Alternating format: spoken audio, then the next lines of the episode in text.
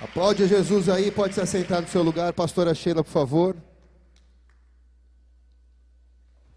Tchan, tchan, tchan, tchan. Terceira palavra, hein? Pega o bonde aí. Glória a Deus. Abra a palavra no segundo livro das Crônicas, capítulo 34.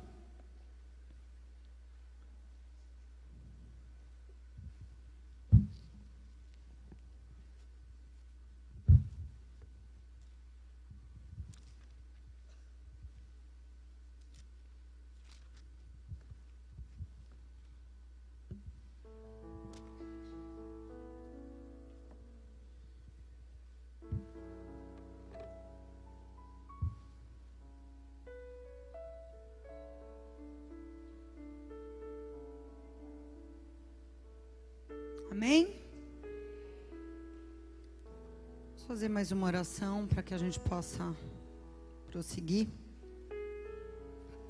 Feche os teus olhos. Senhor, muito obrigada por tudo aquilo que o Senhor tem feito e falado aos nossos corações. Nesse primeiro mês que acabou, Senhor, o Senhor já derramou tantas coisas já nos provocou, Senhor, tantas reações. Obrigada porque o teu espírito nos provoca, nos tira da zona de conforto, nos sacode, nos move, abre os nossos olhos, confirma a tua palavra que o Senhor já tem falado aos nossos corações. E mais uma vez eu te peço, faz isso nessa noite. Vem sobre a tua igreja, vem sobre mim. Porque, Senhor, nós não queremos apenas andar humildemente, não queremos apenas crescer em amor, mas queremos ser praticantes da tua justiça. Queremos ser carregadores da arca da aliança. Queremos ser portadores do fogo do avivamento. Por isso, vem sobre nós nessa noite, nos ensina algo mais, ou nos aperfeiçoa naquilo que já sabemos. Em nome de Cristo Jesus, Pai, que essas palavras não se percam, mas que elas possam ser gravadas nas tábuas do nosso coração e possam promover algo novo nas nossas vidas. Possam nos afiar, possam nos desafiar. Em nome de Cristo Jesus, Pai. Nós oramos e já te agradecemos por tudo aquilo que o Senhor há de fazer nessa noite. E quem concorda diz amém. Pode aplaudir o Senhor, amém? Não é para mim, não. Não precisa ficar tímido. Pode aplaudir porque é para Ele. Fica tranquilo, tá? Vamos lá. Deixa aberto aí em 2 Crônicas 34, que é o principal texto que nós vamos ler, mas eu quero recordar o que nós temos falado nos últimos domingos. Só para quem não esteve aqui a semana passada ou retrasada possa acompanhar. Nós temos tratado de um versículo que está lá em Miqueias, capítulo 6, versículo 8, onde diz assim: Ele te declarou, ó homem, o que é bom, e o que é que o Senhor pede de ti, senão que você pratique a justiça, ame a misericórdia e ande humildemente com o seu Deus. É uma pergunta que está lá em Miqueias 6,8. E como eu tenho compartilhado até aqui, todas as palavras proféticas que o Senhor tem liberado sobre a igreja nos últimos meses, nessa temporada, que começou no mês de setembro, com a virada do ano bíblico, amém? Tem a ver com os três itens que estão neste versículo. Tem a ver com andar em humildade, vencendo o orgulho, se esvaziando, para que Deus possa te encher de amor, de tal modo que você ame a misericórdia. E como nós falamos no culto passado, a misericórdia ela é necessária com coisas que nos ferem, com coisas que nos machucam, com coisas que vão contra a nossa opinião, a nossa vontade o nosso padrão, a misericórdia ela não é necessária com aquilo que nos agrada, com pessoas que fazem tudo que a gente quer. Muito pelo contrário. Não preciso ter misericórdia de pessoas com quem eu concordo em tudo. Preciso sim ter misericórdia daqueles que mexem com os meus instintos mais diabólicos. Amém? Crescer em amor significa então amar como Jesus amou. E hoje nós vamos falar do terceiro item que está nesse versículo, que é praticar a justiça. Diga, praticar a justiça. E na realidade, o que eu entendo e vou tentar transmitir para vocês nessa noite é que quando nós falamos em praticar a justiça, nós estamos falando de avivamento. O plano de Deus para mim, para você, para a humanidade, é um plano perfeito, mas esse plano, de tempos em tempos, ele sofre rupturas. Ele sofre desvios, não por causa de Deus, mas por causa do pecado do homem, por causa da corrupção que está dentro de cada um de nós. E por causa disso, por causa desses desvios do plano original, de tempos em tempos, Deus tem que levantar pessoas para restaurar o seu plano. E como é que isso se dá? Isso se dá através do restabelecimento da prática da sua palavra. Amém? De tempos em tempos, Deus levanta homens e mulheres, Deus levanta uma geração de pessoas que percebem que estão desviadas da palavra, ou que uma congregação está desviada, ou que uma família está desviada, ou que uma nação se desviou.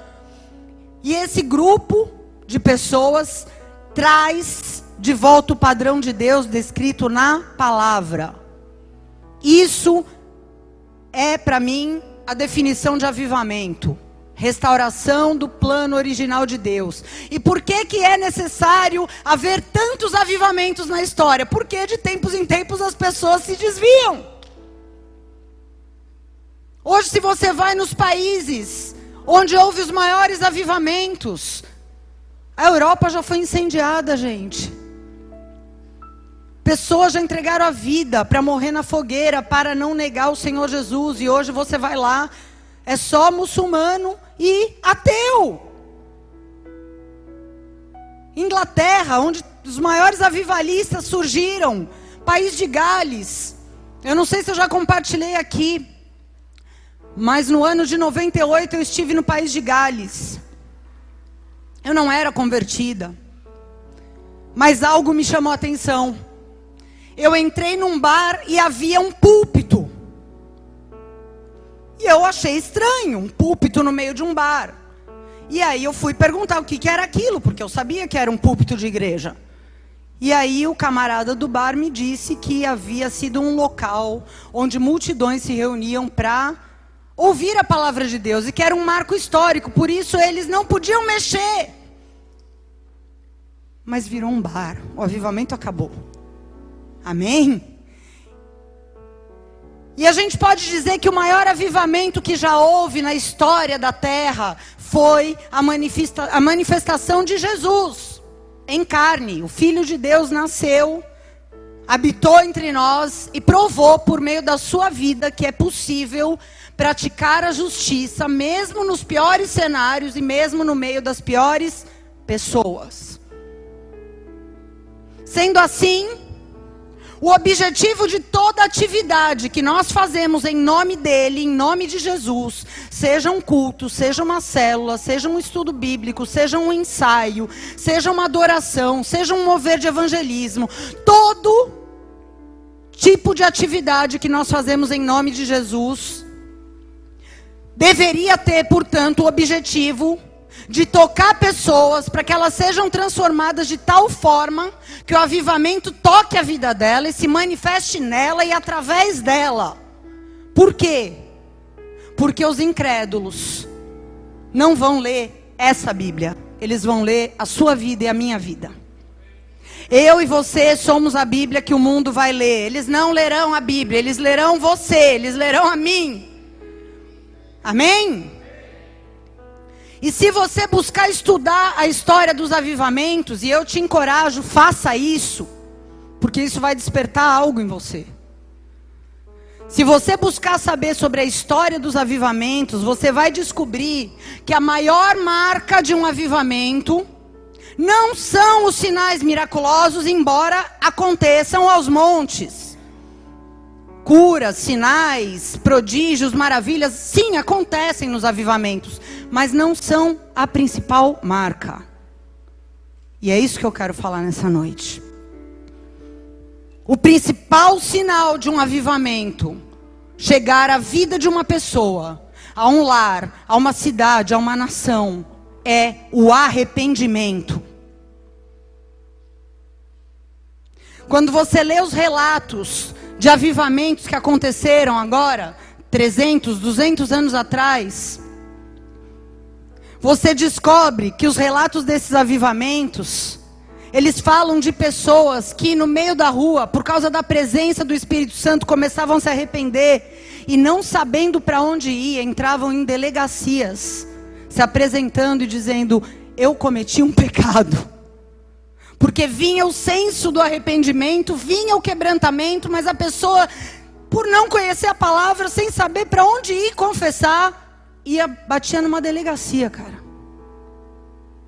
Você lê relatos de avivamentos onde os pastores e eu, em nome de Jesus Cristo, hei de viver para ver essa cena acontecendo aqui nesse prédio. Os pastores tinham que pedir: Ó oh, irmão, você já veio hoje, volta daqui a um mês para dar oportunidade para aqueles que estão lá fora querendo entrar.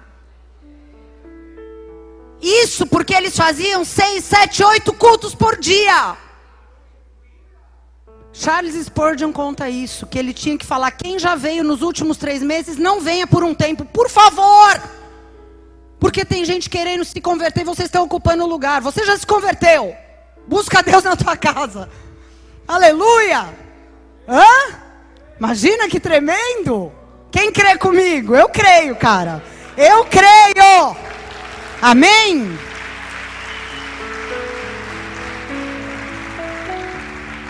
Eu quero viver isso. Eu quero viver para ver isso. E a gente sabe quando a gente vê determinados milagres, como esse casamento aqui nessa noite, que um avivamento já começou, mas são pequenas gotas de uma grande chuva que vai ser derramada. Essa chuva que está gotejando sobre a nação brasileira, ela vai se intensificar nos próximos anos. E se você quer participar disso, e não apenas ficar olhando, assistindo como espectador, você vai precisar ser um praticante da justiça. Nós precisamos parar de cometer os mesmos erros. Amém? Lá em Mateus 22, 29, o Senhor Jesus respondeu: Vocês erram porque não conhecem nem as Escrituras e nem o poder de Deus. Nós precisamos conhecer as Escrituras e precisamos conhecer o poder de Deus para que quando for algo falso, nós saibamos discernir. Esse não é o poder de Deus, isso é uma imitação barata, vagabunda. E eu preciso conhecer as Escrituras. Nós não podemos ser ignorantes sobre a palavra e também não podemos confundir o poder de Deus com emoção e charlatanismo. Muitas pessoas estão se perdendo porque frequentam a igreja há anos e não conhecem nada. É só o que é falado em culto. Não tem fundamento nenhum na palavra. Elas têm sentimentos, elas têm achismos, elas têm opiniões, assistem vídeos na internet, mas não conhecem as escrituras. E outras que não conhecem o poder de Deus, mas têm superstições, têm sentimentos. Se envolvem em situações bizarras. Por causa disso. Porque eu creio que pessoas muitas vezes se aproximam de uma igreja querendo buscar a face de Deus, querendo buscar uma resposta. Eu tenho visto coisas com o pastor na televisão que eu falo, meu, a gente não está vendo isso, cara. Me belisca para ver se eu estou acordada. coisas bizarras sendo feitas em nome do Senhor Jesus. E eu fico com dó, porque são ovelhas ali que não tem pastor, que estão sendo enganadas muitas vezes. Mas por quê? Porque não conhecem as Escrituras. Porque se conhecessem as Escrituras e se conhecessem o poder que vem de Deus, não estariam mais. Não poderiam ser enganadas. Amém? Aí eu me pergunto, puxa, mas então quando é que a gente vai ter certeza? Agora o avivamento chegou. Agora minha vida pessoal foi avivada. Agora minha casa, o avivamento chegou na minha casa. O avivamento chegou na bola de neve de Santos. Como, como é que eu vou saber, Senhor? E sabe o que eu entendi? Que nós vamos saber que o avivamento chegou aqui, nessa congregação, quando a grande maioria, e não meia dúzia, quando a grande maioria estiver praticando a justiça, fundamentados em conhecimento das Escrituras e do poder de Deus. Quando isso for o caso da maioria, aí nós vamos poder dizer: o avivamento chegou aqui. Amém? O avivamento chegou aqui. Por quê? Calma, seu Luiz. Deixa eu concluir aqui. Só buscar o poder sem buscar o conhecimento da palavra, é desastre, cara. Só poder sem a palavra, só exaltar os dons das pessoas sem transformação de caráter é desastre. Todo mundo tem dons, querido. Você nasceu com dons. A única coisa que acontece quando você vem para Jesus é que esses dons são redimidos e redirecionados para o propósito do reino. Por exemplo, você nasce com dom de liderança, mas você cresce no meio da comunidade do crime. E você começa a ser um chefe de facção. Porque você tem um dom. Um dom de líder. Mas você estava cego, fazendo a vontade da carne, dos pensamentos e das influências. De repente você se converteu. O que, que tem que acontecer? Você conhecendo as escrituras e o poder de Deus terá o seu dom redimido, restaurado, para que você possa usá-lo em favor, não mais seu agora. Porque no mundo a gente usa os dons para nos exaltar, para nos envaidecer, né? A pessoa nasce com dom musical. Foi Deus que deu, cara, porque foi Deus que formou ela no ventre da mãe dela. Mas ela não sabendo disso, não conhecendo o propósito de Deus, ela começa a fazer coisas terríveis com aquele dom da música. Mas quando ela vem para o Senhor, o Senhor redime aquele dom. E passa a ser agora para a glória dele, não mais para a sua glória pessoal. Estão entendendo? Amém? Nós não podemos exaltar os dons acima do caráter buscar o poder e deixar o conhecimento de lado, porque isso vai nos levar ao desastre, porque a gente vai começar a achar que as coisas que Deus está fazendo têm a ver conosco. Porque nós somos bons, porque nós somos habilidosos, porque nós somos alguma coisa e não é. Então por que, que nós temos que nos aprofundar nas escrituras? Porque a Bíblia diz lá em Hebreus 4,12 que a palavra é como uma espada que penetra, separando o que é alma, o que é emoção, do que é espiritual, do que é da parte de Deus para minha vida. E aí não tem como eu me envolver em loucura. Pela palavra é que nós adquirimos discernimento. Amém? Não tem como você discernir o mundo espiritual e nem você discernir os seus próprios pensamentos se você não conhecer muito bem a palavra. Se você não for muito profundamente instruído na palavra. Então é por isso que quando a palavra se perde, quando a palavra é esquecida, quando a palavra é distorcida ou quando a palavra é negligenciada, mas existem milagres, eu entendo que nós não podemos chamar isso de avivamento. Avivamento é as escrituras com o poder de Deus. É a exaltação da palavra e a manifestação do poder de Deus. Se não tem palavra, e tem sinais, eu questiono de onde vêm esses sinais. Porque o milagre, por si só, ele não transforma caráter. Quantas pessoas já chegaram aqui desesperadas, pedindo uma restauração de um casamento, um filho que saísse das drogas, a cura de uma doença, e tão logo foram respondidas em suas petições e orações, zarparam. Por quê? Porque não se aprofundaram nas escrituras enquanto estavam aqui, e não conheceram o Deus da palavra. O milagre por si só não produz novo nascimento, e é necessário nascer de novo para ver o reino de Deus. O que, que provoca a transformação, pastora?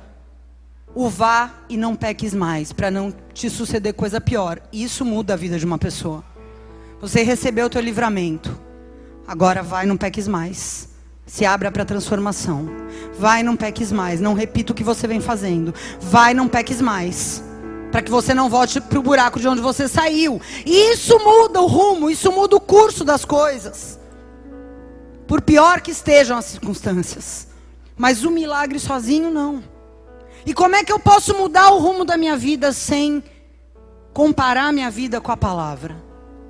Eu vou comparar minha vida com o quê? Com o que o meu vizinho falou? Com o que o cara da televisão falou? Não, eu preciso conhecer as escrituras. Porque daí eu vou ver realmente a manifestação do poder do Deus das escrituras. Não é qualquer Deus, não é qualquer Jesus Existem muitos Jesuses por aí. O nosso Jesus é o Jesus da palavra, é o Filho de Deus, que se manifestou em carne, que viveu uma vida reta, santa, que praticou a justiça, que se esvaziou até o final, para que nós pudéssemos ter acesso, porque Ele pagou o preço da justiça de Deus. A justiça de Deus é: o salário do pecado é a morte.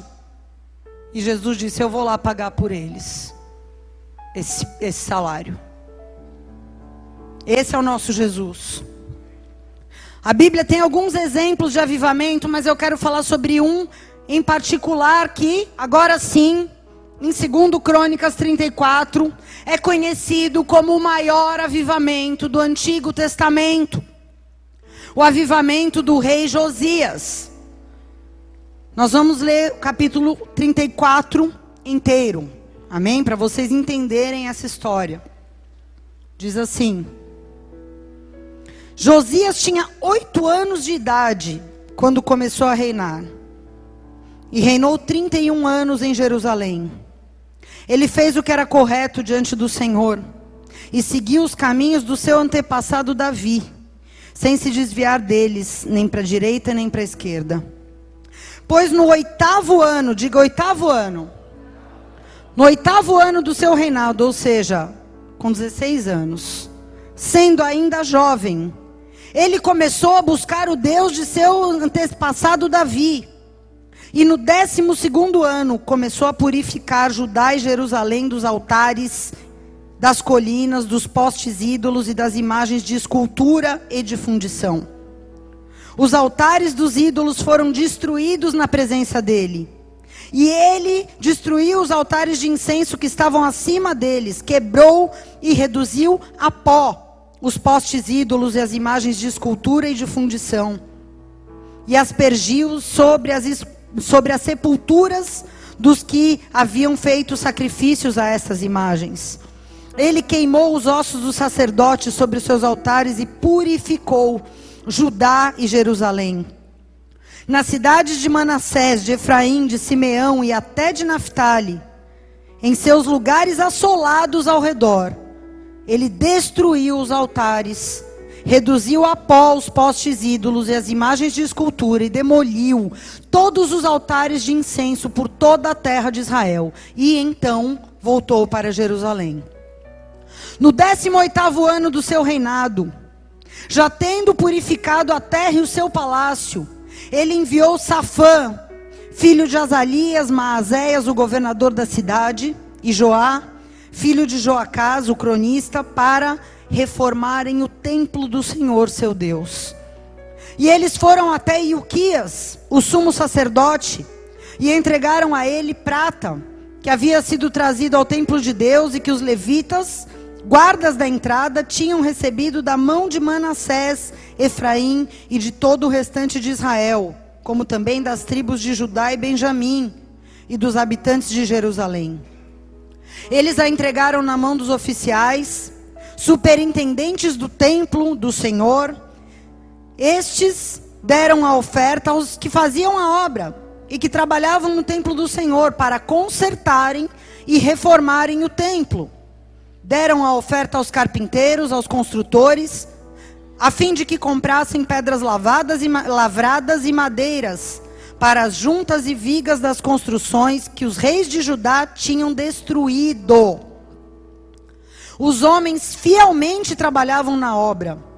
Os superintendentes deles eram os levitas, descendentes de Merari, Jaate, Obadias, também os descendentes de Coate, Zacarias e Mesulão, para adiantarem a obra. E todos os levitas que eram hábeis em instrumentos de música. Eles eram responsáveis pelos carregadores e dirigiam todos os, todos os que trabalhavam em qualquer tipo de serviço. Outros levitas eram escrivães, oficiais e porteiros. Quando estavam tirando a prata que tinha sido trazida ao templo do Senhor, o sacerdote Uquias achou o livro da lei do Senhor, que foi dada por intermédio de Moisés. E Uquias disse ao escrivão Safã: Achei o livro da lei no templo do Senhor. E entregou o livro a Safã. Safã levou o livro ao rei e lhe disse: Os teus servos estão fazendo tudo quanto lhes encomendou. Tomaram a prata encontrada no templo do Senhor, entregaram nas mãos dos superintendentes e nas mãos dos obreiros. E o escrivão Safã falou ao rei: O sacerdote Uquias me entregou um livro. E Safã leu o livro diante do rei. Quando ouviu as palavras do livro, o rei rasgou as suas vestes. Então o rei ordenou o seguinte: a Ilquias, a Icã, filho de Safã, aos servos do rei. 21. Ide e consultai o Senhor por mim e pelos que restam em Israel e Judá, sobre as palavras desse livro que foi encontrado. Porque grande é o furor do Senhor que se tem derramado sobre nós. Porque nossos pais não obedeceram à palavra do Senhor para fazerem conforme tudo quanto está escrito neste livro. Então Ilquias, que era o sumo sacerdote, e os enviados do rei foram falar com a profetisa Ruda, mulher de Salum. Ela morava na cidade baixa, em Jerusalém. E ela respondeu: Assim diz o Senhor, Deus de Israel: Diga ao homem que vos enviou a mim. Assim diz o Senhor: Eu trarei o mal sobre este lugar, sobre os seus habitantes, a saber, todas as maldições que estão escritas no livro que se leu diante do rei de Judá. Porque me abandonaram, queimaram incenso a outros deuses para me provocarem a ira com a obra de suas mãos. Portanto, meu furor será derramado sobre esse lugar e não se apagará. Mas diga isso também ao rei de Judá, que te enviou para consultar o Senhor. Assim diz o Senhor, Deus de Israel, quanto às palavras que ouviste, porque te sensibilizaste e te humilhaste diante de Deus ouvindo as suas palavras contra esse lugar e contra os seus habitantes, e te humilhaste diante de mim, e rasgaste as vestes, e choraste diante de mim, eu também te ouvi, diz o Senhor. Eu te ajuntarei aos teus pais, e tu serás recolhido ao sepulcro em paz, e os teus olhos não verão o mal que eu trarei sobre esse lugar e seus habitantes. E eles voltaram com essa resposta ao rei.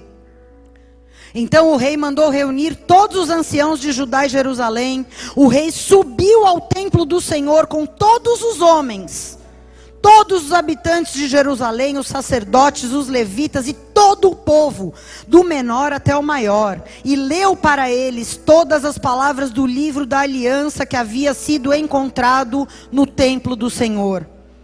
O rei ficou em pé em seu lugar e fez uma aliança diante do Senhor, de andar após o Senhor, de obedecer os seus mandamentos, os seus testemunhos, os seus estatutos de todo o coração e de toda a alma, a fim de cumprir as palavras da aliança que estavam escritas naquele livro.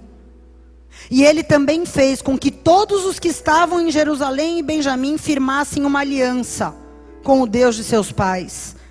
E Josias tirou todas as abominações de todas as terras que pertenciam a Israel. E ele ainda fez com que todos os que estavam em Israel cultuassem o Senhor seu Deus. Enquanto ele viveu, não deixaram de seguir o Senhor, Deus de seus pais. Até aqui. É um texto longo, mas aí a gente lê de uma vez. O que, que nós vemos aqui? Um menino de oito anos que assumiu o trono para reinar sobre uma nação, chamado Josias. Um menino que, pela palavra, diz que era uma pessoa de boa índole. Porque antes da palavra chegar até ele, ele já queria fazer o que era reto, o que era correto. Ele tinha sede de Deus. Nós lemos aqui, desde pequeno ele começou a buscar o Senhor. Ou seja, ele tinha sede da palavra, ele tinha sede, mas ele não tinha a palavra. Agora, o mais interessante de tudo é que nesse mesmo momento, onde não havia Bíblia, havia templo, havia sacerdote, havia ministro, havia obreiro, havia culto, havia tesoureiro, ou seja, os cultos estavam acontecendo normalmente, mas não tinha Bíblia. Você consegue imaginar um negócio desse? Isso está acontecendo agora na nossa geração. Existem muitos ajuntamentos em nome de Deus, onde existe música, obreiros, ministros, sacerdotes, tesoureiros, oficiais. Só que não tem Bíblia. É isso que está acontecendo. Nesse tempo aqui de Josias, havia culto, mas a cultura bíblica, a cultura de Deus, a cultura do céu, tinha sido profanada. Isso está acontecendo nos nossos dias, e se nós queremos ser participantes desse avivamento, nós não podemos permitir que isso chegue até nós. Amém? Que isso não seja uma verdade nas nossas vidas. Que nós não venhamos a ser essas pessoas que vivem no templo, que cantam, que cultuam, que louvam, que servem, mas que não se lembram das Escrituras. De repente, no meio dessa situação, o rei Josias junta uma oferta e manda restaurar a casa de Deus que tinha sido abandonada pelos reis anteriores. Ela estava muito como é que fala? Depreciada. Quando um imóvel é abandonado, ele começa a se depreciar. Começa a cair viga, começa a descascar a parede, as estruturas começam a ficar danificadas. Ele vendo aquela situação, porque ele, mesmo sem conhecer a palavra, ele tinha um coração inclinado a Deus, ele manda uma oferta. E quando eles começam a organizar a oferta para começar a fazer a obra da reforma, eis que o sacerdote se depara com um livro. Imagina só, cara. Ele achou o livro perdido dentro do templo. Para para pensar que loucura. E ele achou o livro, e ele, sendo um sacerdote, sabendo do que se tratava aquele livro, porque, como sacerdote, com certeza, mesmo ele não tendo o livro em mãos, ele sabia do que se tratava, porque, afinal de contas, a função dele estava escrita no livro. Ele acha, oh, achei um livro. Aí ele entrega, dá para o rei. Ele não se interessou em ler o livro. Ele deu para um mensageiro enviar para o rei. E o mensageiro levou o livro para o rei, abriu o livro e começou a ler. E quando ele começou a ler, nós lemos aqui no versículo 19 que quando o rei Josias ouviu as palavras do livro, ele rasgou as suas vestes. Ele se desesperou. Porque ele percebeu, porque eles vinham vivendo muitas derrotas. A nação estava destruída. A idolatria, a prostituição cultural tinha tomado a nação. E Josias, quando ouviu as palavras do livro, ele falou: Meu, é por isso que a gente está vivendo assim. Porque está totalmente fora da palavra o que a gente está vivendo. Não é por causa dos inimigos, não é por causa dos filisteus, não é por causa dos amonitas, não é por causa dos inimigos, é por causa de nós mesmos. Nós estamos fora das palavras deste livro. Ele se desesperou. Isso é maravilhoso, porque quando nós não queremos praticar justiça, quando nós não queremos nos posicionar, nos corrigir, nos acertar com a palavra, a gente tem mania de justificar tudo colocando a culpa nos inimigos, né? É o mais fácil, é o diagnóstico mais fácil. Eu vi uma tabela outro dia, até mandar colocar aqui, mas eu esqueci, vou falar para vocês. Eu achei fantástica. Com os sintomas que estão indo mal na nossa vida, o diagnóstico da pessoa que não quer praticar justiça e o diagnóstico real com base na Bíblia. Primeiro sintoma: falta de fé, desânimo. O diagnóstico da pessoa que não quer se posicionar é obra do inimigo. A realidade: não ora e não lê a palavra. Outro sintoma: casamento em ruínas. O diagnóstico do casal que não quer se posicionar é obra do inimigo. E a realidade: um cônjuge não respeita o outro. Outro sintoma: crise financeira. O que está acontecendo, irmão? O inimigo atacou minhas finanças. Mas qual é a realidade? Gasta mais do que ganha. Outro sintoma: a pessoa só se mete em briga. E aí você vai falar com ela, é obra do inimigo. Qual a verdade? Não tem humildade. Outro sintoma, voltou para o vício. Qual a justificativa? Foi um ataque do inimigo.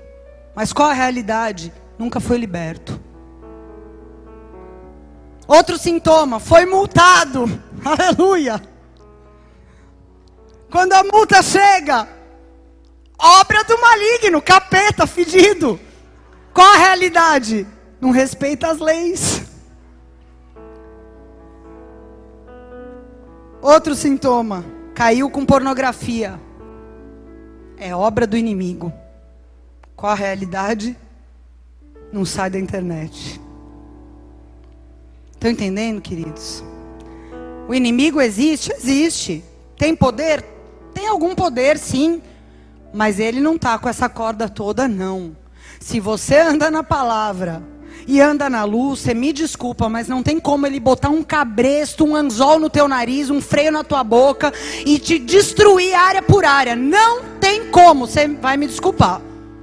Mas se você anda na luz, se você pratica a justiça, você vai passar por luta, você vai passar por levantes, você vai passar por tribulações, mas não tem como a sua vida ser destruída. É impossível. A palavra de Deus diz isso: aquele que não vive na prática do pecado, o maligno não pode tocar. Amém?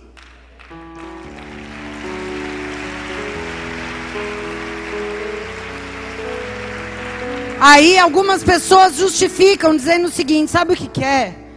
Eu tento ler a Bíblia, mas eu leio e não entendo nada. Deixa eu te falar uma coisa. Josias também não entendeu tudo. E sabe o que ele fez? Ele poderia muito bem ter falado: Ah, é muito difícil isso aí, não estou entendendo nada. Deixa para lá. Ele falou: Cara, pelo pouco que eu entendi, eu já estou percebendo que a situação tá feia. Então faz o seguinte: vai atrás de quem sabe mais. E ele mandou o mensageiro ir até a profetisa Ruda. Glória a Deus pela vida dessa mulher. Eu oro sobre mim mesma. Deus, eu quero ser a profetisa Ruda. Porque ela foi tremendamente usada por Deus para confirmar que aquele sentimento que ele teve de que toda a destruição, todas as lutas, toda a opressão era não por causa dos inimigos, mas por causa do desalinhamento com a palavra de Deus. Ela confirmou. E eu e você temos obrigação de fazer o mesmo. Quando algo chega a nós que não é muito claro, eu preciso me interessar. Como é que é essa área aqui na palavra? Como é que eu procedo nessa situação na palavra? Como é que eu trato uma pessoa que faz isso comigo na palavra? Você que sabe mais, por favor, você pode me ajudar? É isso que nós temos que fazer, cara. Porque a profetisa respondeu a Josias, ela disse: Josias, é isso mesmo que você entendeu. Tudo o que está acontecendo é porque vocês não estão praticando a palavra da justiça, mas por causa da tua atitude diante dessa palavra.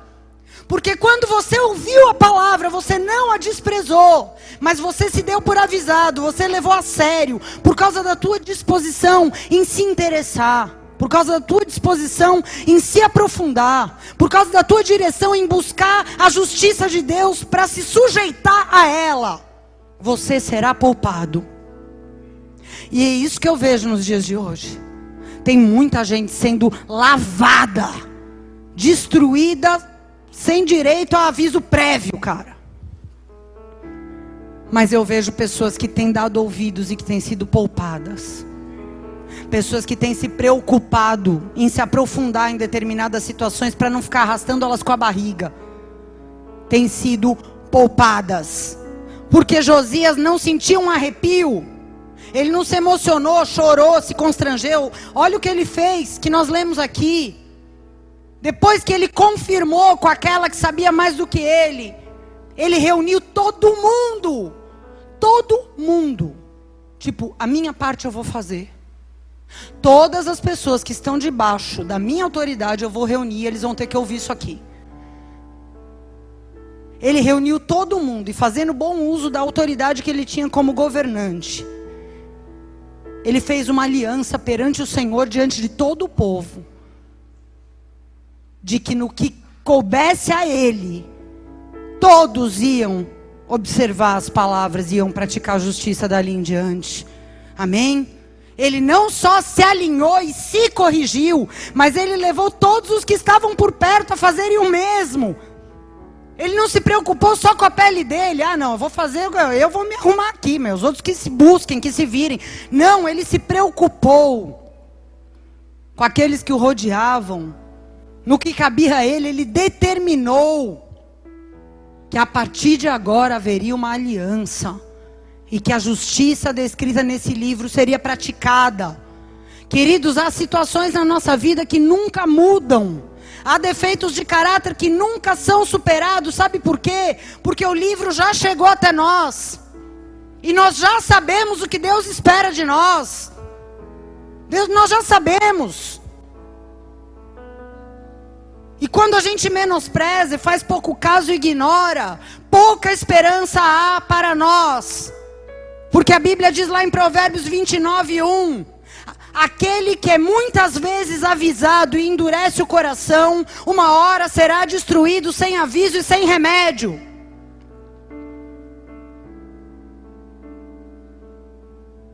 Josias, mesmo sendo rei, ele foi muito humilde. Ele se quebrantou de todo o seu coração. Ele se preocupou com os outros. Ele foi na raiz do problema. Ele entendeu que agora que ele tinha tomado ciência do que Deus esperava dele, imediatamente a palavra tinha que ser aplicada. E então as coisas iriam mudar. Você quer mudança? Quantos querem mudança em alguma área? Quantos querem libertação em alguma área? Quantos querem rompimento em alguma área? Quantos querem ser bem-sucedidos em alguma área? Quando a palavra desse livro chegar em você, meu irmão, é aplicação no segundo seguinte. Não é eu vou estar tá orando para ver o que eu vou fazer. Meu. É como Josias fez. É imediatamente. Só que nós não entendemos isso. Nós queremos negociar prazos com Deus. Não, agora nós já estamos no dia 3. Em março eu me posiciono. Porque eu ia me posicionar dia 1, mas não me posicionei. Então, dia 1 de março, Deus. Amanhã eu começo a fazer direito a coisa. Semana que vem eu falo. No dia do meu aniversário eu me acerto com aquela pessoa. Gente, a gente não, não entende o que Josias entendeu. Que a coisa tem que ser imediata. Nós não entendemos, mas nós queremos ver o poder de Deus, queremos os milagres, queremos a unção, queremos livramentos. Responda para você mesmo, qual é a tua atitude a cada nova linha que é trazida para você dessa palavra, desse livro. Sua atitude não tem intermediário. Ou a sua atitude é igual a de Uquias, ah, leva lá para outro, talvez ele esteja precisando. Que o Uquias fez isso. Ele não se interessou. Ele mandou levar para o outro. A palavra é sempre para o outro. O conselho é sempre para o outro. O versículo que foi postado, eu vou encaminhar para o meu amigo, porque ele está precisando. Nunca é para mim. Né? Ou a gente tem uma atitude igual daquele sumo sacerdote que não queria saber da palavra, ou a gente tem uma atitude igual a de Josias, que imediatamente imediatamente fez tudo o que estava ao seu alcance para entender e colocar em prática. O temor do Senhor tem que ser restaurado, o temor da palavra tem que ser restaurado em cada área da nossa vida. Esse texto deixa muito claro que o temor do Senhor, ele é atemporal. Tem gente que fala que não vai se posicionar porque é muito novo. Tem gente que fala que não vai se posicionar porque é muito velho. Gente, ele tinha 16 anos quando começou esse movimento. Não tem desculpa. Se o livro chegou até você com 15 anos, é porque tinha que chegar agora. Na minha vida o livro chegou com 25, paciência. Queria eu tivesse chegado antes, mas na vida dos meus filhos chegou com zero anos. Na hora que chegar em você, tem que acontecer algo. Não tem desculpa. Amém? Posso contar o testemunho? Cadê a Denilza? Tá aí? Sua mãe? Tá ali atrás? Cara, para mim um testemunho tremendo. Que é totalmente isso aqui. A unção que estava sobre Josias está sobre a sua vida, irmã. O Cecel orando há 10 anos pela mãe. Um dia ela muito triste. Com algumas situações, ele, pastora, você pode só dar umas palavras para minha mãe de encorajamento? Ela não era da igreja, ela servia numa outra religião como sacerdotisa praticamente, né? Ministra há 24 anos. 40? 45? Oh, desculpa. 45 anos. Eu falei, tudo bem, você vem com a Mariana, a gente conversa e depois eu atendo ela. Traz ela, ela fica esperando na sala do pastor. Só que a conversa com o Cecé e com a Mariana se estendeu. Era para durar meia hora, durou duas horas, mas por causa da providência divina. Quando termina, eu falei: Olha, Denilza, fica à vontade aqui, tem um monte de livro aí. Se você quiser folhear alguma coisa para você passar o tempo aí, fica à vontade. Quando, depois de duas horas, Cecel e a Mariana saíram e ela entrou. Ela me entra na minha sala com um livro chamado Guerra de Deuses, do apóstolo Rony Chaves, de batalha espiritual, assim, de grau altíssimo, porque ele é doutor né? É doutorado, é nível de doutorado. Aí ela falou, pastora, eu já entendi tudo. Eu estava lendo esse livro aqui agora, enquanto você estava conversando com o Marcelo e com a Mariana. Pastora, é, todas as religiões são imitações. Só o Deus da Bíblia é verdadeiro. Eu estou entendendo o que, que é idolatria, o que, que são tronos, potestades. O que, que eu tenho que fazer? Falei, bom, primeiro você vai entregar sua vida para Jesus. Calma. Vamos orar, você vai entregar sua vida para Jesus.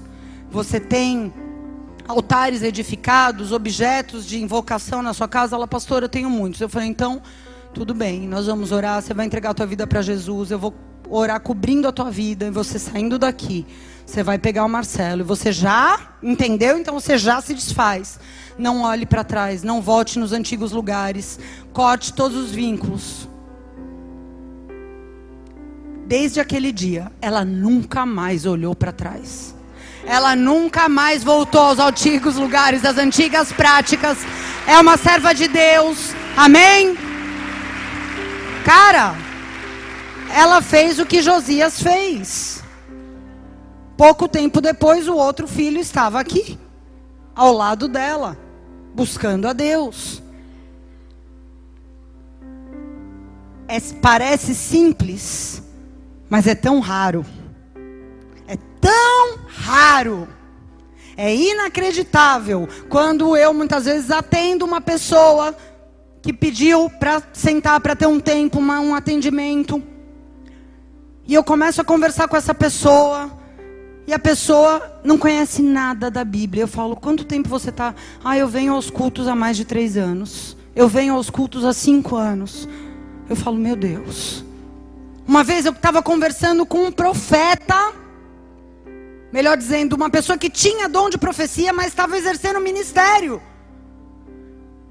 E compartilhando com essa pessoa algumas experiências, essa pessoa me disse: Nossa, isso está na Bíblia? Falei, tá, tá na Bíblia. Daqui a pouco conversando outra coisa, ele, é mesmo? Isso tá onde? Eu falei, na Bíblia. Aí eu falei, meu Deus, como que essa pessoa está ministrando por aí e não conhece nada da Bíblia? Pouco tempo depois, essa pessoa foi destruída. Não porque era uma má pessoa, mas porque o dom foi exaltado e não foi trazida a palavra, não foi trazido o ensino, não foi trazido o entendimento. E existe um plano perfeito, existe uma direção, existe um desenho de Deus para cada área da nossa vida. Para cada função que você tem, para cada relacionamento que você tem. Para tudo existe uma palavra. Amém? toda destruição, toda, absolutamente toda destruição que você vê, que você ouve na família, destruição nas igrejas, destruição nos relacionamentos, destruição nas finanças, destruição na política, tudo, absolutamente tudo, eu posso te afirmar que é desalinhamento com a palavra de Deus. Tudo. A gente pode citar vários exemplos, eu quero citar alguns apenas. Vamos começar pela área familiar, que é a mais atacada. Onde nós mais vemos aberração é na área familiar. Abandono, abuso, adultério, filho que odeia os pais, mãe que odeia filho. E muitas vezes pessoas para quem o livro já chegou. Mas o livro chegou e não entrou. E aí você solteiro diz: "Eu quero viver algo diferente". Eu quero viver algo diferente do que eu vejo no casamento dos meus pais. Eu quero viver algo diferente do que eu vejo nas vidas das pessoas por aí, nos pais dos meus amigos. Então você começa por uma vida que pratica a justiça. Agora, não quando você encontrar uma pessoa. Você começa deixando o espírito de sedução parar de governar a tua vida e obedecendo e se sujeitando ao espírito de Deus. O pai de Josias, se você ler os capítulos anteriores, o pai e o avô de Josias foram um desastre, fizeram tudo errado. Josias não tinha um bom exemplo na sua família, mas ele seguiu a palavra, ele não seguiu seus pais. Ixi, lascou-se, agora eu já casei. Não, mas quando eu casei eu não conhecia Jesus. Você está casado? Traga essa palavra para dentro do teu casamento. Pratique a justiça que está aqui dentro do teu casamento. Agora você encontrou o livro, o livro chegou até você. Se alinhe com ele. Se você é pai, se você é mãe, estabeleça práticas de justiça e retidão na sua vida. Porque aqueles que estão debaixo da tua cobertura, os seus filhos, eles vão ser influenciados por isso. Josias tomou conhecimento e se ajustou, ajustou a sua zona de influência. Eu sei que é muito difícil, é um grande desafio para nós honrar a Deus sem arrumar confusão dentro da nossa família. É difícil. Mas uma coisa eu te digo: não adianta você ser uma pessoa boazinha que não pratica a palavra. Deus não quer um agrupamento de pessoas boazinhas na sua igreja. Deus quer uma pessoa, pessoas fiéis aos desenhos dele. todas as áreas. Desenho de um pai, desenho de uma mãe, desenho de um marido, desenho de uma mulher, desenho de um filho, desenho de uma filha, desenho de um patrão, desenho de um empreendedor. Há um desenho de Deus para a tua conduta moral, para todos os relacionamentos que você tem, seja entre amigos, irmãos, colegas de trabalho, familiares. Salmo 15 diz: Senhor, quem habitará no teu santuário? Quem poderá morar no teu santo monte? Aquele que é íntegro em sua conduta e pratica a justiça. Aquele que de coração fala a verdade e não usa a língua para difamar. Que não faz mal nenhum ao seu semelhante, não lança calúnia contra o seu próximo. Que rejeita aqueles que desprezam ao Senhor, mas honra os que o temem. Que mantém a sua palavra, mesmo quando sai prejudicado essas pessoas habitarão no santo monte do Senhor. Essas pessoas vão viver na presença de Deus. Essas pessoas vão ser potenciais avivalistas. Amém? Gente, a mentira e a falta de palavra, elas têm que acabar na vida de quem quer viver o que Deus está fazendo hoje. É incrível. Quando a gente vê pessoas que falam mentiras em nome de Jesus. Quando veem que vão sair prejudicadas, muda o que falaram. É uma mentira por uma boa causa. Não vai prejudicar ninguém. Se o livro chegou até você, é inaceitável a mentira, é inaceitável a falta de palavra, é inaceitável a manipulação. Você será destruído se você permanecer nisso. Há um desenho de Deus para a nossa vida espiritual. E esse desenho não se chama religião. Romanos 12, de 1 a 2 diz: Portanto, irmãos, eu peço que, pela misericórdia de Deus, que vocês se ofereçam como um sacrifício vivo, santo e agradável a Deus, porque esse é o culto racional de vocês. Não se amoldem ao padrão deste mundo, mas transformem-se pela renovação da sua mente, para que vocês sejam capazes de experimentar e comprovar a boa, perfeita e agradável vontade de Deus. Qual é o desenho de Deus para a nossa vida espiritual? É ser um sacrifício vivo. Isso significa que existe, exige esforço, existe um preço a ser pago, ainda existe uma cruz para nós carregarmos. Esse preço não é para ser pago pela salvação, não é para ser pago pelo pecado. Esse preço Jesus pagou. Mas é um preço para que a nossa vida não se amolde ao padrão desse mundo, mas que a gente vá no contrafluxo, contra a maré, para que a nossa vida seja transformada. Esse evangelho de graça barata que tem sido pregado, ele é mentiroso. Não precisa de tudo isso. Deus não liga para isso. Imagina se Deus não vai querer que você faça um negócio que você vai ser feliz. Cuidado. Porque as manipulações do nosso coração têm nos enganado. Sempre vai haver um advogado do diabo para defender esse tipo de tese. Mas o fato é que a Bíblia diz que nós temos que oferecer a nossa vida como um sacrifício. Porque esse é o nosso culto racional. Nosso culto racional não é vir aqui cantar quatro louvores e ir embora. Nós temos que pagar um preço para mortificar nossa carne. Se é, se é, que nós queremos experimentar qual é a boa, perfeita e agradável vontade de Deus. Isso é ter uma vida espiritual. Não tem nada a ver com ter uma religião. Na verdade, é o oposto de ter uma religião. Amém? A palavra de Deus tem desenhos para nossa vida profissional, para nossa vida financeira. Provérbios 3, 9 diz: Honre o Senhor com os teus bens e com as primícias da tua renda. Assim se encherão os teus celeiros e transbordarão os teus lagares. Provérbios 10, 2: Os tesouros da impiedade de nada aproveitam, não servem para nada, mas a justiça livra da morte. O Senhor não deixa o justo passar fome, mas o desejo dos ímpios ele rechaça.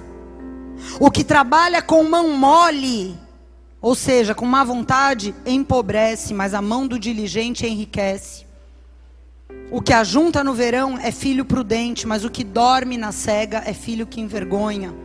Bênçãos caem sobre a cabeça do justo. Olha aqui.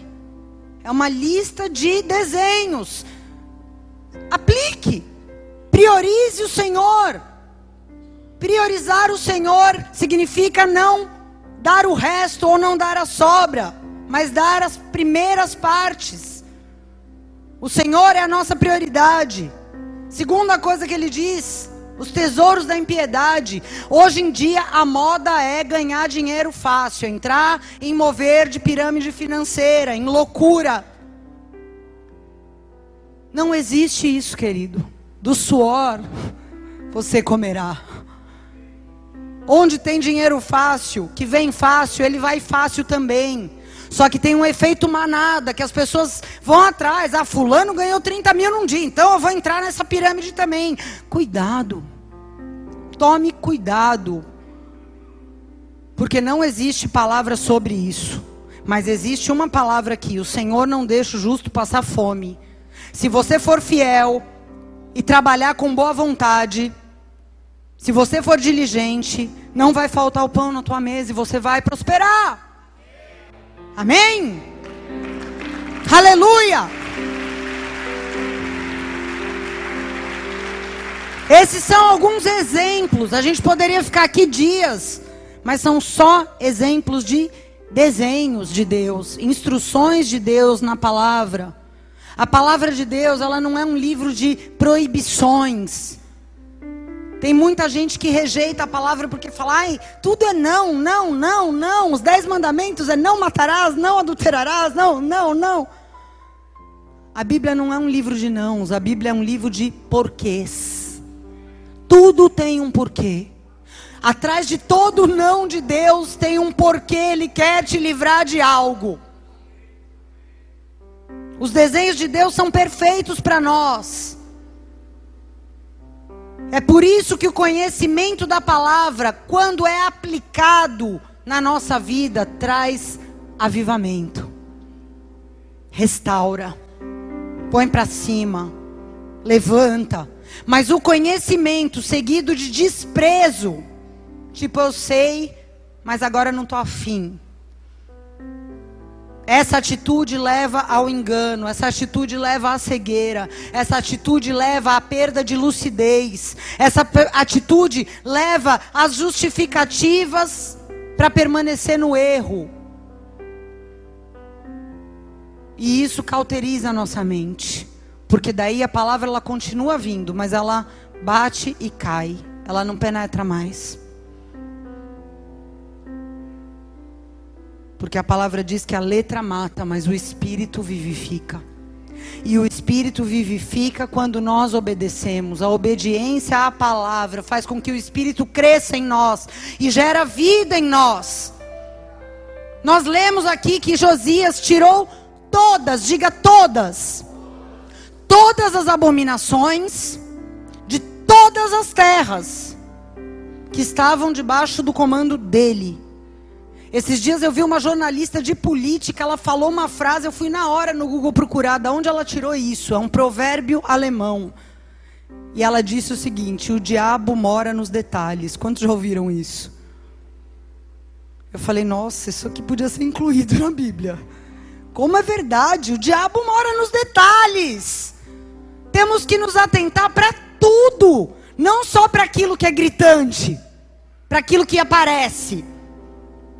O diabo mora nos detalhes. Josias, ele não ajustou algumas coisas e continuou sendo conivente com outras. Ele fez tudo que estava ao alcance dele. É óbvio que eu sei muito bem que existem coisas que não estão ao nosso alcance. Por exemplo, eu não posso mudar o coração do outro.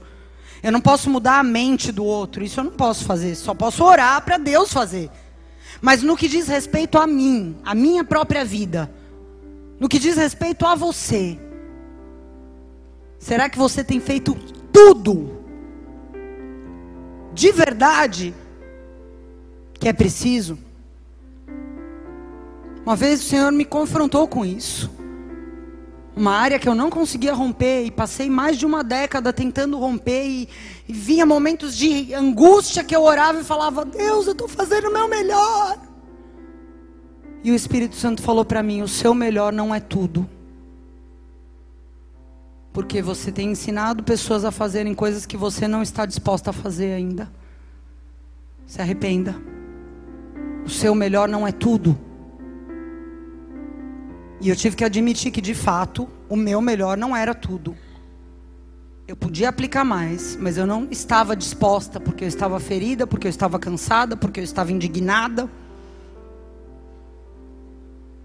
É tudo. Não é o nosso melhor. É tudo. Amém? Isso é avivamento.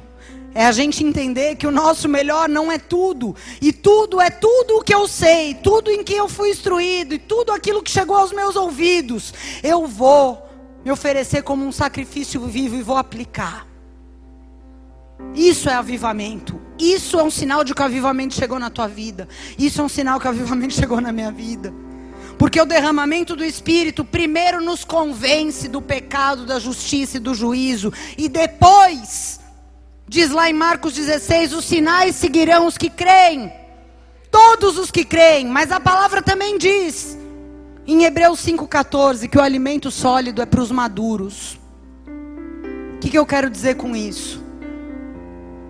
Você pode ser usado por Deus para operar sinais, prodígios e maravilhas sem ser transformado.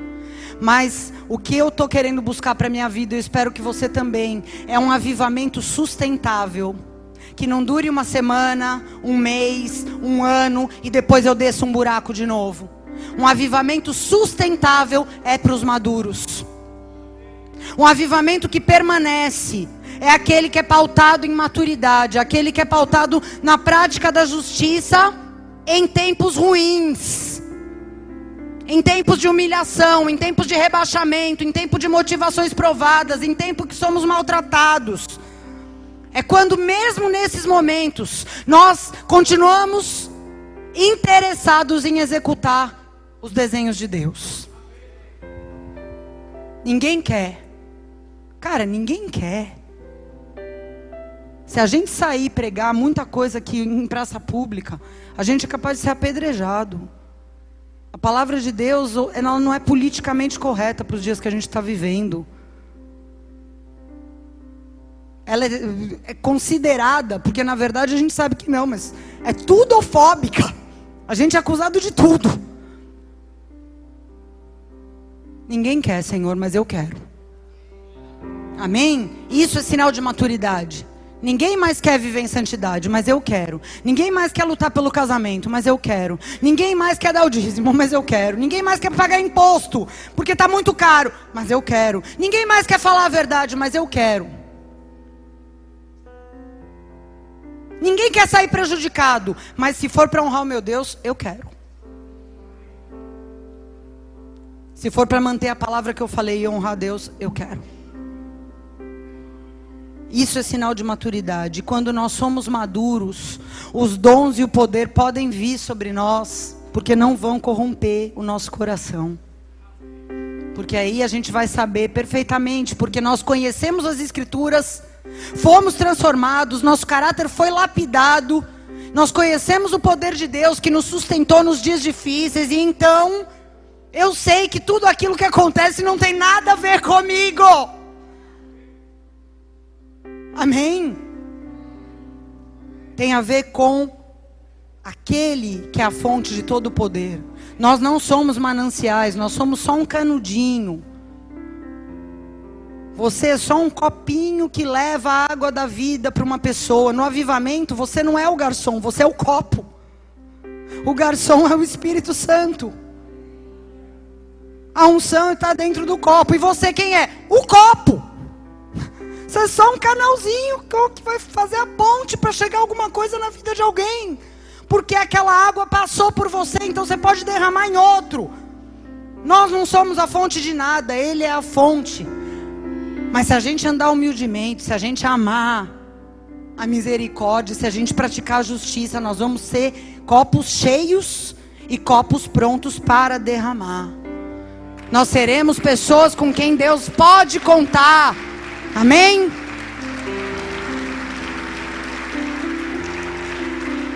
Pessoas que vão escrever a história de Deus. Pessoas que vão escrever a história de Deus. O livro de Atos ainda está sendo escrito, cara. Ele acabou na época dos apóstolos negativo. Ele continuou sendo escrito e ele está sendo escrito há dois mil anos. E o dia que eu chegar lá em cima, eu quero ver meu nome nele. Isso é colocar fundamento para gerações futuras. A gente está colocando fundamento para as próximas gerações. Tem coisas que o Senhor fala comigo, que eu escrevo, que eu não tenho esperança de que essa nossa geração nos ouça, mas eu tenho esperança que a minha filha pregue aquilo que eu escrevi, que eu entendi, que eu vivi. Está entendendo? Isso é colocar fundamentos para gerações futuras. Isso é praticar a justiça. Isso é entender o que Deus espera de nós. Amém? Fecha os seus olhos, abaixa a tua cabeça. Aleluia. Aleluia.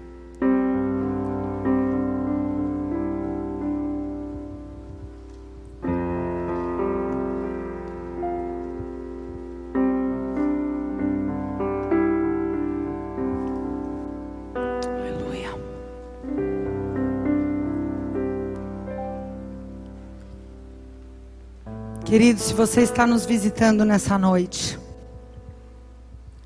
quero falar com você. Porque a primeira coisa que você precisa para receber a tua porção e começar a andar com Deus é declarar que você precisa dele, que você quer se render a ele. É admitir que até agora, sozinho, você não conseguiu. Você está diante de uma bifurcação nessa noite. E você pode continuar no caminho que te trouxe até aqui, ou você pode decidir pegar um outro rumo. E tudo que você precisa fazer é sinalizar para Deus, porque Ele que te trouxe aqui nessa noite. Foi o Espírito Santo que te trouxe até essa casa, que te trouxe até esse lugar. E se Ele te trouxe nessa noite, é porque esse era o dia e essa era a palavra que Ele queria trazer ao teu coração. E se esse é o teu desejo, se é o desejo do teu coração, entregar a sua vida, se esvaziar, para que Ele possa te encher de algo novo, te encher de alegria, trazer cura para a tua alma, para as tuas emoções, trazer respostas para tantas questões que você tem no seu coração. E eu quero te dizer, Ele tem todas as respostas, todas, para perguntas da nossa vida inteira. Se esse é o desejo do teu coração, eu queria poder fazer uma oração junto com você nessa noite. E eu queria te convidar a levantar a tua mão direita bem alto. Não para mim, mas para o Senhor. Porque os olhos dele estão sobre a tua vida. E é Ele quem vai fazer todas as coisas. É Ele quem vai te tocar, é Ele quem vai responder essa oração que você vai fazer agora. Tudo que você precisa é levantar a tua mão direita e dizer: Eu quero. Eu quero. Não deixa que nada te impeça. Levante a tua mão bem alto. Você que levantou a sua mão, eu vou te ajudar a fazer essa oração. Diga assim comigo. Senhor Jesus, Senhor Jesus, nessa noite, nesta noite, eu te entrego a minha vida. eu te entrego a minha vida E eu te peço e eu te peço que o teu Espírito Santo que teu Espírito Santo venha sobre mim, venha sobre mim, me preencha, me preencha, perdoe os meus pecados, perdoe os meus pecados, me ajude a me entender ajude a entender a tua a palavra, tua palavra, os teus propósitos os teus propósitos e o teu plano para minha vida. e o teu plano para minha vida. Eu quero viver algo Eu novo. quero viver algo novo. Eu quero escolher o bom caminho. Eu quero escolher o bom caminho. Eu quero escolher a tua verdade. Eu quero escolher a tua verdade. E eu quero andar numa nova Eu vida quero andar numa nova vida. contigo a partir de hoje. Contigo a partir de hoje. Guarda o meu coração, Guarda o meu coração. me fortalece, Me fortalece. escreve o meu nome Escreve o meu nome no livro da vida no livro da vida. e me ajuda a permanecer E me ajuda a permanecer nessa decisão, nessa decisão. em nome de Jesus. Em nome de Jesus. Eu quero orar por vocês. Pai, eu quero te agradecer por cada homem e por cada mulher que nessa noite tomou essa decisão, a decisão mais importante de suas vidas, Senhor. Como igreja, nós nos alegramos porque sabemos que há festa no céu por cada uma dessas mãos levantadas, por cada vida que hoje tomou essa atitude, tomou essa decisão. Nós te pedimos, Deus, fortalece a vida deles, fortalece seus corações. Que eles possam, meu Deus, em nome de Jesus, ser tomados por uma alegria, por um amor indescritível. E saibam que essa é uma resposta do Senhor para essa oração. Como igreja, nós te abençoamos. Te abençoamos, te abençoamos, te abençoamos. Em nome de Jesus. Amém. Se você fez essa oração pela primeira vez, queridos, eu quero pedir que você não vá embora sem deixar o teu nome. Lá no fundo há uma luz vermelha. E existem pessoas que estão ali só para anotar o teu nome. Para que a gente possa orar por você. Ninguém quer invadir a tua privacidade. Nós queremos orar por você, porque um dia alguém orou por mim, um dia or- alguém orou por cada um daqueles que tem permanecido aqui. Para que você saiba que você não é só uma pessoinha no meio da multidão, mas que a gente quer se oferecer para ser essa pessoa que vai te instruir, que vai te ajudar, caso você permita. Amém? No dia 25 desse mês nós vamos ter um café da manhã e também quero convidar vocês que fizeram essa oração para estarem conosco. Nós vamos ligar para vocês avisando isso. Amém? Vamos nos colocar de pé. Orecanta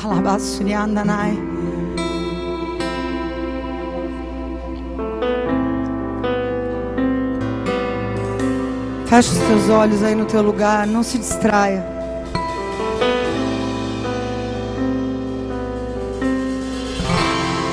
É um tempo de ajuste na palavra do Senhor.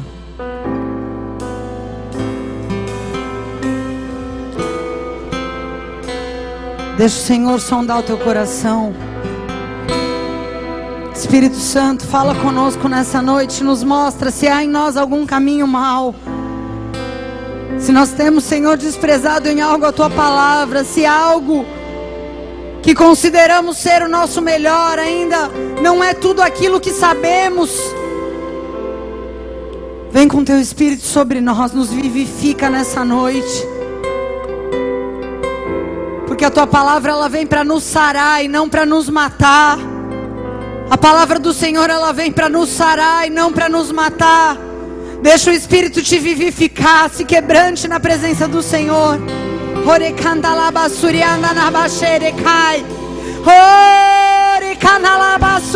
Nabashei.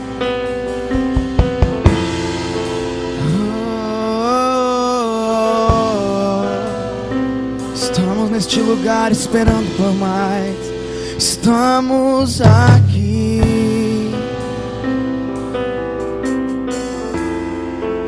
Esperando por ti.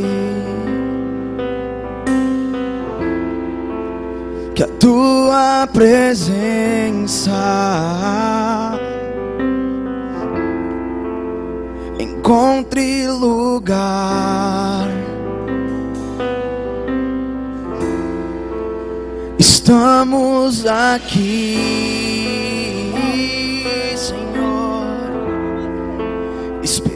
esperando por ti, papai.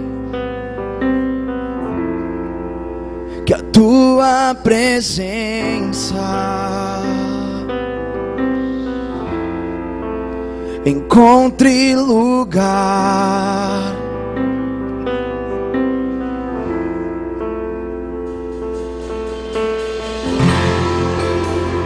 Enche este ambiente, Enche este lugar. Se apresente, se apresente a Ele.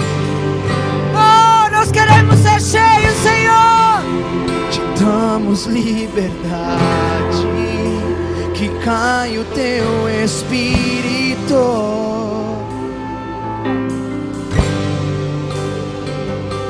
E vem fazer o que nenhum homem fez, vem fazer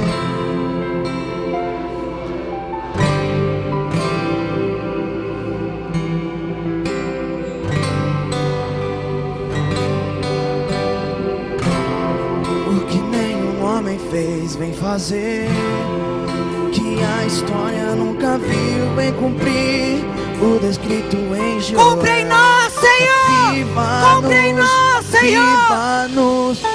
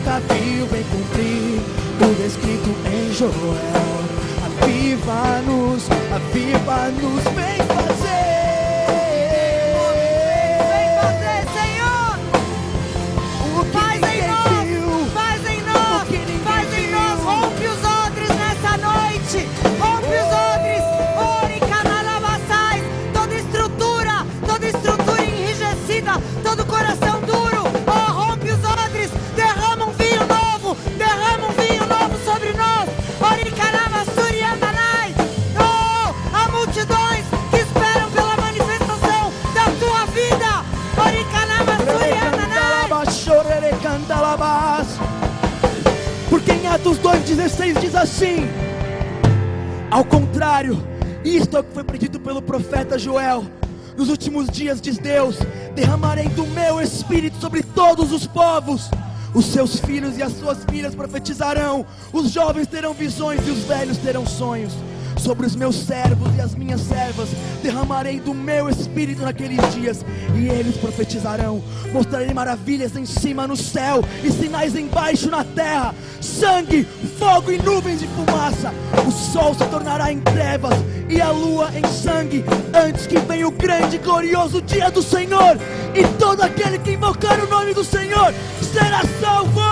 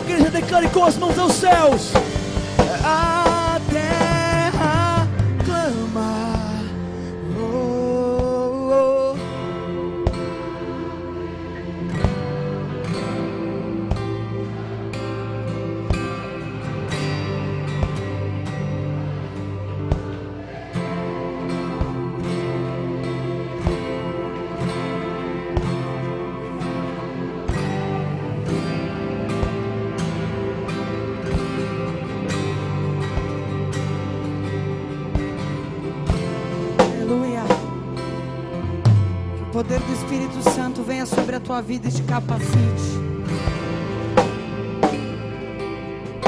Não é por força nem por violência, não é na sua força.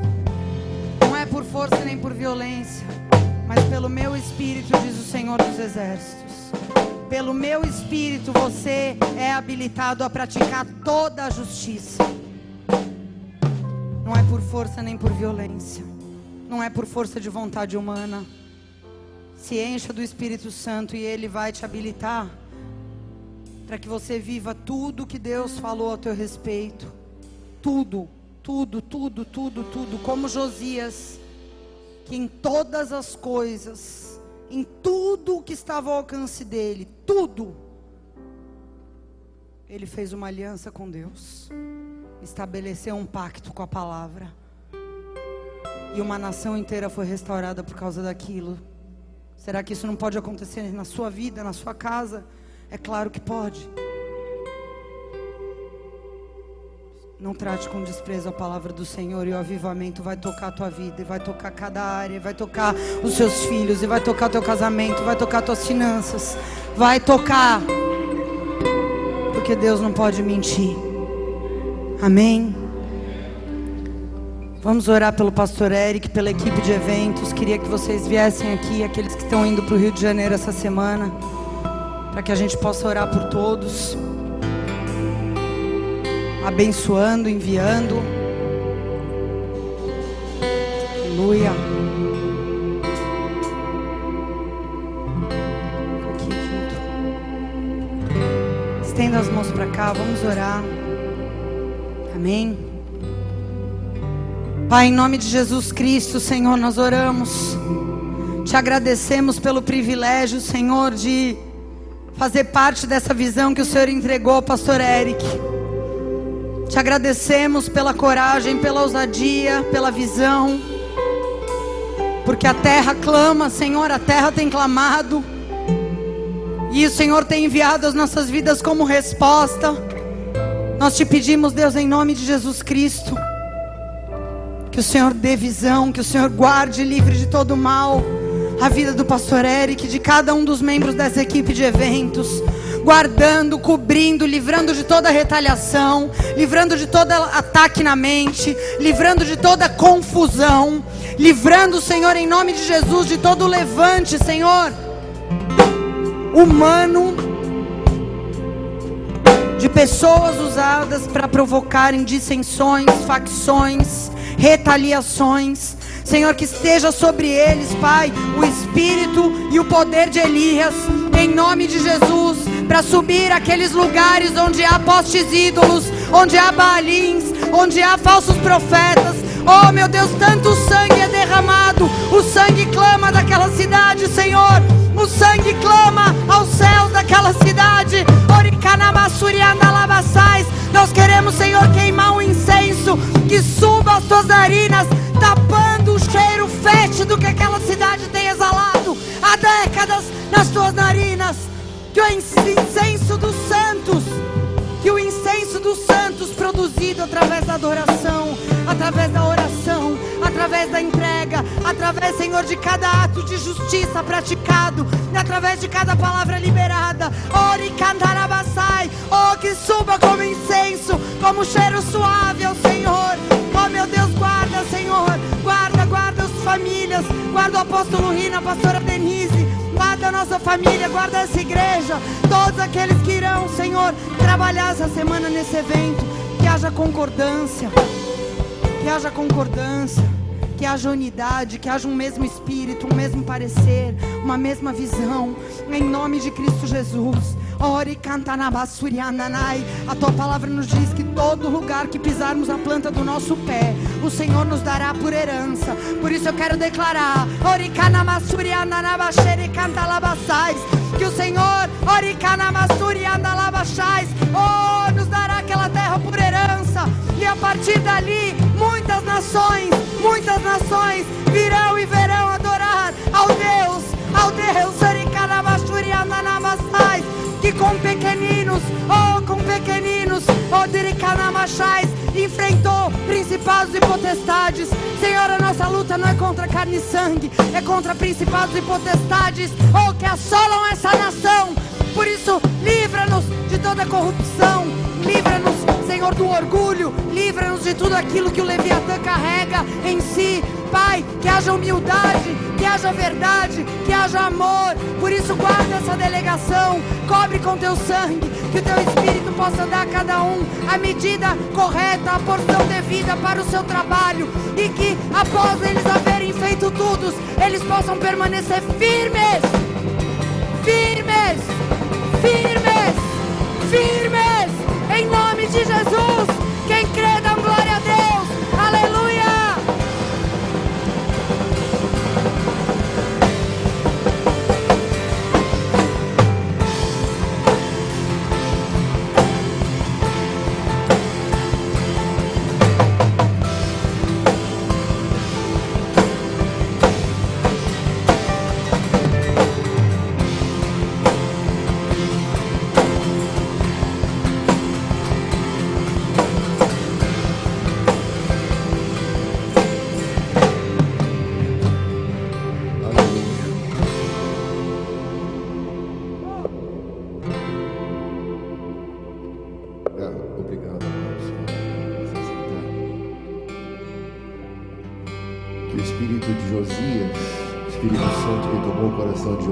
Esteja sobre nós.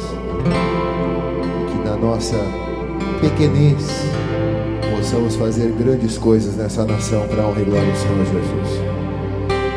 Que ninguém se lembre de nós, mas que se lembre do Deus em que pregamos. Amém? Eu vou pregar quarta-feira na igreja da Barra e quinta-feira na igreja de Minópolis. Eu vou pregar essa palavra Deus pediu para mim, eu vou pegar com a pastora e vou pregar essa palavra, porque eu acho que isso daqui é o coração do evento que vai acontecer.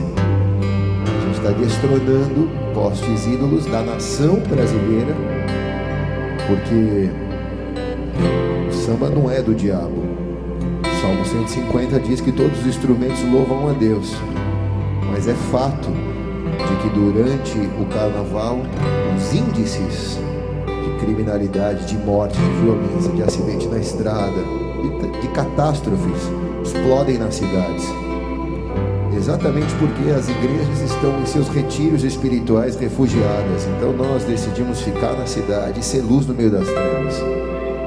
Nós não queremos demonizar o carnaval. Nós só queremos mostrar a nossa fé. E a nossa fé se chama Jesus. Amém? Esse é o nosso papel. Agora, eu pensava nessa palavra que a pastora disse, porque hoje pela manhã eu estava orando ao Senhor. E eu disse ao Senhor: Puxa, Senhor, eu, eu verdadeiramente não fui chamado para encher a igreja, eu fui chamado para fazer discípulos. E para encher a igreja é muito fácil. Hoje pela manhã eu falei isso para Deus. Eu falei: É só tirar a Bíblia. Eu falei isso para Deus. Se você tira a Bíblia da igreja, começa a falar de filosofias, de caminhos do sucesso, de princípios para enriquecer, a igreja enche. Mas é a palavra de Deus que transforma as pessoas em discípulos de Jesus. Então esse é o tesouro. Quem está aqui diz amém, cara. Esse é o tesouro. Se não tivesse Bíblia nessa igreja, essa igreja seria quatro, cinco vezes maior do que é, porque tantas pessoas passaram por aqui não ficaram porque queriam uma igreja que não tivesse Bíblia. Mas quando se depararam com a Bíblia, se deparam com o padrão. E como não querem entrar dentro do padrão, seguem o caminho. E glória a Deus por isso. Porque ficam os que querem o padrão. E o padrão não é religião. O padrão se chama Jesus Cristo de Nazaré. Porque a Bíblia diz que nós somos a imagem e semelhança dele. Então esse é o padrão, ser a imagem e semelhança dele. Que Deus nos dê o coração de Josias disposto a arrancar os postes ídolos dos lugares altos da nossa vida, de todos os lugares altos da nossa vida. Eu não sei quais são os lugares altos da tua vida. Às vezes o dinheiro é um lugar alto, às vezes o poder, a vaidade é um lugar alto. Arranca isso, cara. Faz como Josias, entra dentro do padrão. Mas poxa, já sou velho demais para cara, nunca é tarde para quem quer obedecer a palavra de Deus. Porque um dia para Deus vale como mil anos, diz a palavra. Você vai ter nos próximos dez anos uma experiência com Deus tão maravilhosa que você não viveu a sua vida inteira. Recebe essa palavra na sua vida. Mas, pastor, como que eu vou largar tudo que eu fiz até agora? Vou começar do zero, vou reconstruir. Com Deus, um dia vale como mil anos. Deus ao seu lado, você vai desbaratar todos os inimigos, e um dia você já vai provar da fidelidade de Deus, da presença de Deus, e nos próximos 10 anos da sua vida você vai olhar para trás e vai dizer: Cara, foi muito mais produtivo viver com Deus do que viver 40 anos sem Deus. Então toma essa palavra para a sua vida, constrói a sua vida dentro do padrão de Deus. Pai, nós recebemos essa palavra de bom grado, ela cai como uma semente fértil em nosso coração, e nós queremos ser como Josias, corajoso o suficiente, Senhor, para rasgar as nossas vestes e dizer que nós somos o errado, nós somos os pecadores, o problema está conosco. E corrigimos, ó Senhor, os nossos erros para nos levantarmos como uma obra de avivamento nessa terra, para que todos aqueles que olhem para nós façam uma leitura daquilo que o Senhor é sem depender daquilo que vamos falar, sem depender do nosso ensino, sem depender da nossa palavra, mas com o nosso exemplo de vida, Pai, com o nosso exemplo de vida. Eu abençoo cada uma dessas mãos que estão estendidas para que sejam exemplos de vida, exemplos de vida nessa geração, e a olharem para eles, os seus filhos, os filhos dos seus filhos, os seus amigos, os seus pais, a olharem para eles, possam ver a imagem e a semelhança de Cristo Jesus em suas vidas. Em nome de Jesus, quem recebe diz amém e amém. Amém? Vamos aplaudir a Jesus.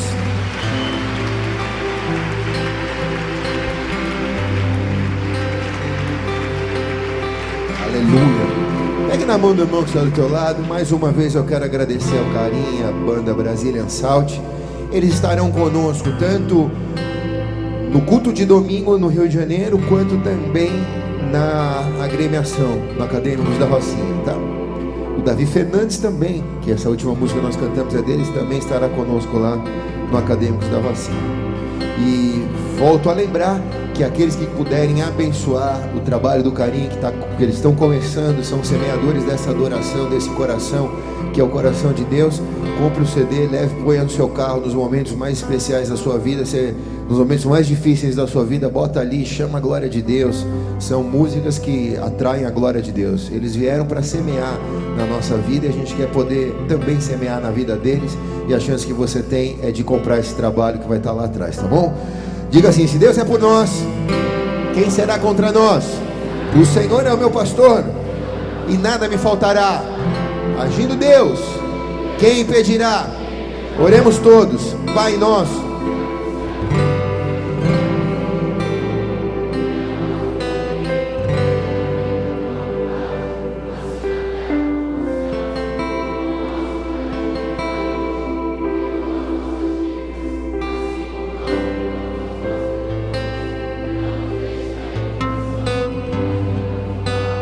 teu reino, o poder e a glória para sempre.